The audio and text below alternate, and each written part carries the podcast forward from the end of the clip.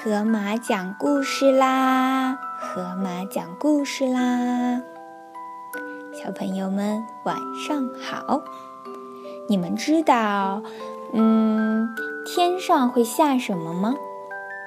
会下雨，会下雪，还会下冰雹。晚上啊，我们让它下肉丸子好不好？晚上呢，我给你们讲的故事叫做《阴天有时下肉丸》，是不是很好玩呀？那你们听听看，就知道为什么啦。周六的早晨也是薄饼的早晨，我和亨利围坐在餐桌旁，打赌各自能吃掉多少块薄饼。妈妈在榨橙汁。外公正在给薄饼翻面儿，突然，什么东西从空中飞过，直奔天花板而去。当发现那飞行物是一块薄饼时，大家都笑了，连外公都笑了。接下来的早餐时间平安无事，所有的薄饼都安全降落在盘子里，然后通通被吃掉。包括落在亨利头上那块。那天晚上，受薄饼事件的启发，外公给我们讲了一个有史以来最好听的睡前故事。在海的那边，翻过许多高高低低的大山，穿过三个热烘烘的沙漠，再过一个不那么大的大海。就到了一个名叫吧唧吧唧的小镇。一般来说呢，这个小镇跟别的小镇没什么两样。一条主街，两边都是商店，房屋周围有树和花园，还有一所学校。这里居住着大约三百个居民，还有一些猫猫狗狗。但是，鸡巴鸡巴小镇没有卖食物的商店。实际上，他们也并不需要，因为老天会给小镇的居民提供他们想吃的东西。吧唧吧唧小镇唯一与众不同的地方是它的天气。这种特别的天气每天出现三次，分别是在早餐、午餐和晚餐时间。居民们的食物都是从天上掉下来的。天上下什么，人们就吃什么。但这下雨的时候，不下雨珠，下雪，也不下雪花，连风也不是单纯的风。这儿的雨是汤和果汁，雪是土豆泥和豌豆，有时还会刮起汉堡风暴。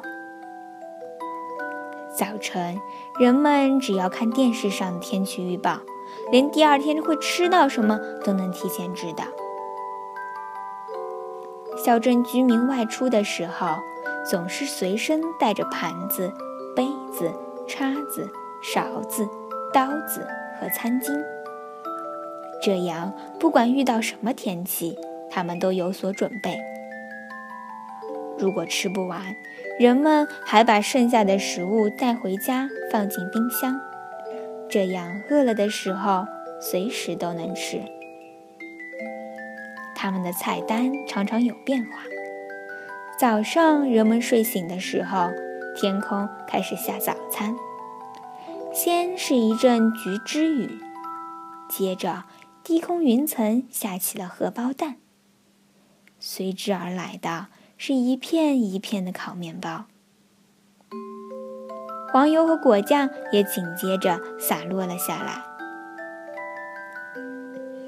在大多灵敏情况下，最后还会下上一阵牛奶雨。有一天午餐的时候，夹着法兰克福香肠的面包以每小时五英里的速度从西北方向吹来。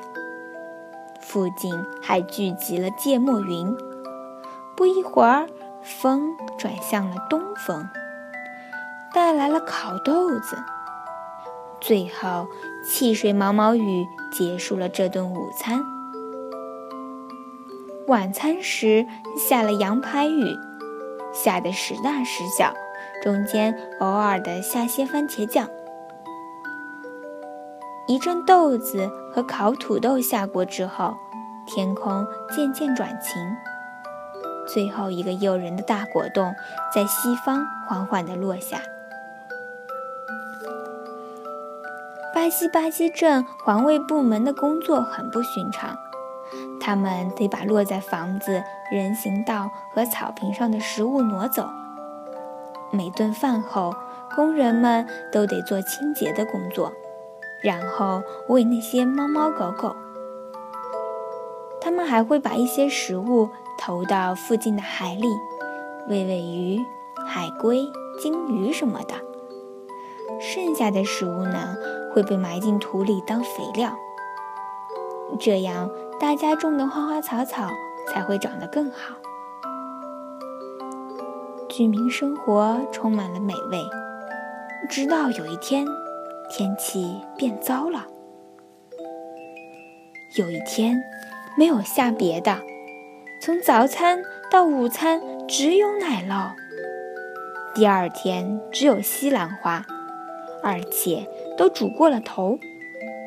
第三天全都是小甘蓝、花生酱和蛋黄酱，还有一整天都是豌豆浓雾，人们看不清路，也找不到粘在雾里的其他食物。这些食物变得越来越大份。人们开始害怕起来，狂风暴雨越来越频繁，事情变得越来越糟糕了。有一个周二下了一整天的面包卷，软面包、硬面包，有紫的、没紫的，白面包、黑麦面包和全麦面包，而且那些面包都比以前任何一个面包大。实在是太糟糕了，人们不得不待在家里，房顶被砸坏了。环保部门精疲力竭，他们花了四天才把这些面包清理干净。海上飘满了面包卷。为了缓解这些情况，人们把面包卷都堆到了自家的后院里。一些鸟儿飞过来吃了一点，但大多数。都腐烂了。另一天早上，刮起了薄饼飓风，还下了一场风涛暴雨，差点把小镇淹掉。一张巨大的薄饼盖住了整个学校，因为薄饼实在太重，没人能把它弄走，人们只好关闭了学校。有一天午餐时，下的是十五英寸高的奶酪和果酱三明治，结果每个人都吃得生了病，全都肚子疼。还有一天，刮起了可怕的椒盐风暴，更糟糕的是还有番茄龙卷风，人们晕头转向的打着喷嚏，跑来跑去的四下躲避着番茄。小镇里乱成了一团，到处都是番茄果肉和籽儿。环卫部门放弃了清扫，因为工作实在太艰巨了。每个人都担心自己的安全，人们不敢出门，许多房顶都被巨大的肉丸子砸得稀巴烂，商店不得不关门，孩子也没法上学。于是人们离开了小镇，这可是关乎生死的大事呢。人们用花生酱把不新鲜的面包片粘起来。那些巨大的面包片原来是用来做三明治的。他们带上基本的生活必需品，撑起风帆，驶向新大陆。航行一周以后。人们终于到达了一个海滨小镇，并且受到了热情的欢迎。没想到那些面包仍旧很结实，足以用来找零找寻临时的居住的房子。孩子们又可以上学了，大人也开始在新大陆寻找合适的工作。对于他来说，最大的变化是必须去超市买吃的。他们看到食物中毒被放在架子上，装修在箱子里的和瓶子里，都觉得太奇怪了。肉都放在冰箱里，而且煮熟了才能吃。除了雨和雪，天上不下别的东西。头顶的云不是用煎鸡蛋做的。再也不会有人被汉堡砸中，而且没有人敢回吧唧吧唧小镇去看看那儿怎么样了。他们太害怕了。第二天早上起床的时候，我们发现窗外飘着雪花。我们跑下楼去，用比平时快一倍的速度吃完了早饭，因为吃完饭后。就可以跟外公去玩雪橇了。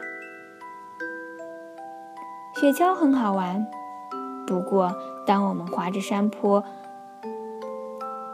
当我们沿着山坡滑下的时候，觉得山顶上出现了一块巨大的黄油，好像还能闻到土豆泥的味道。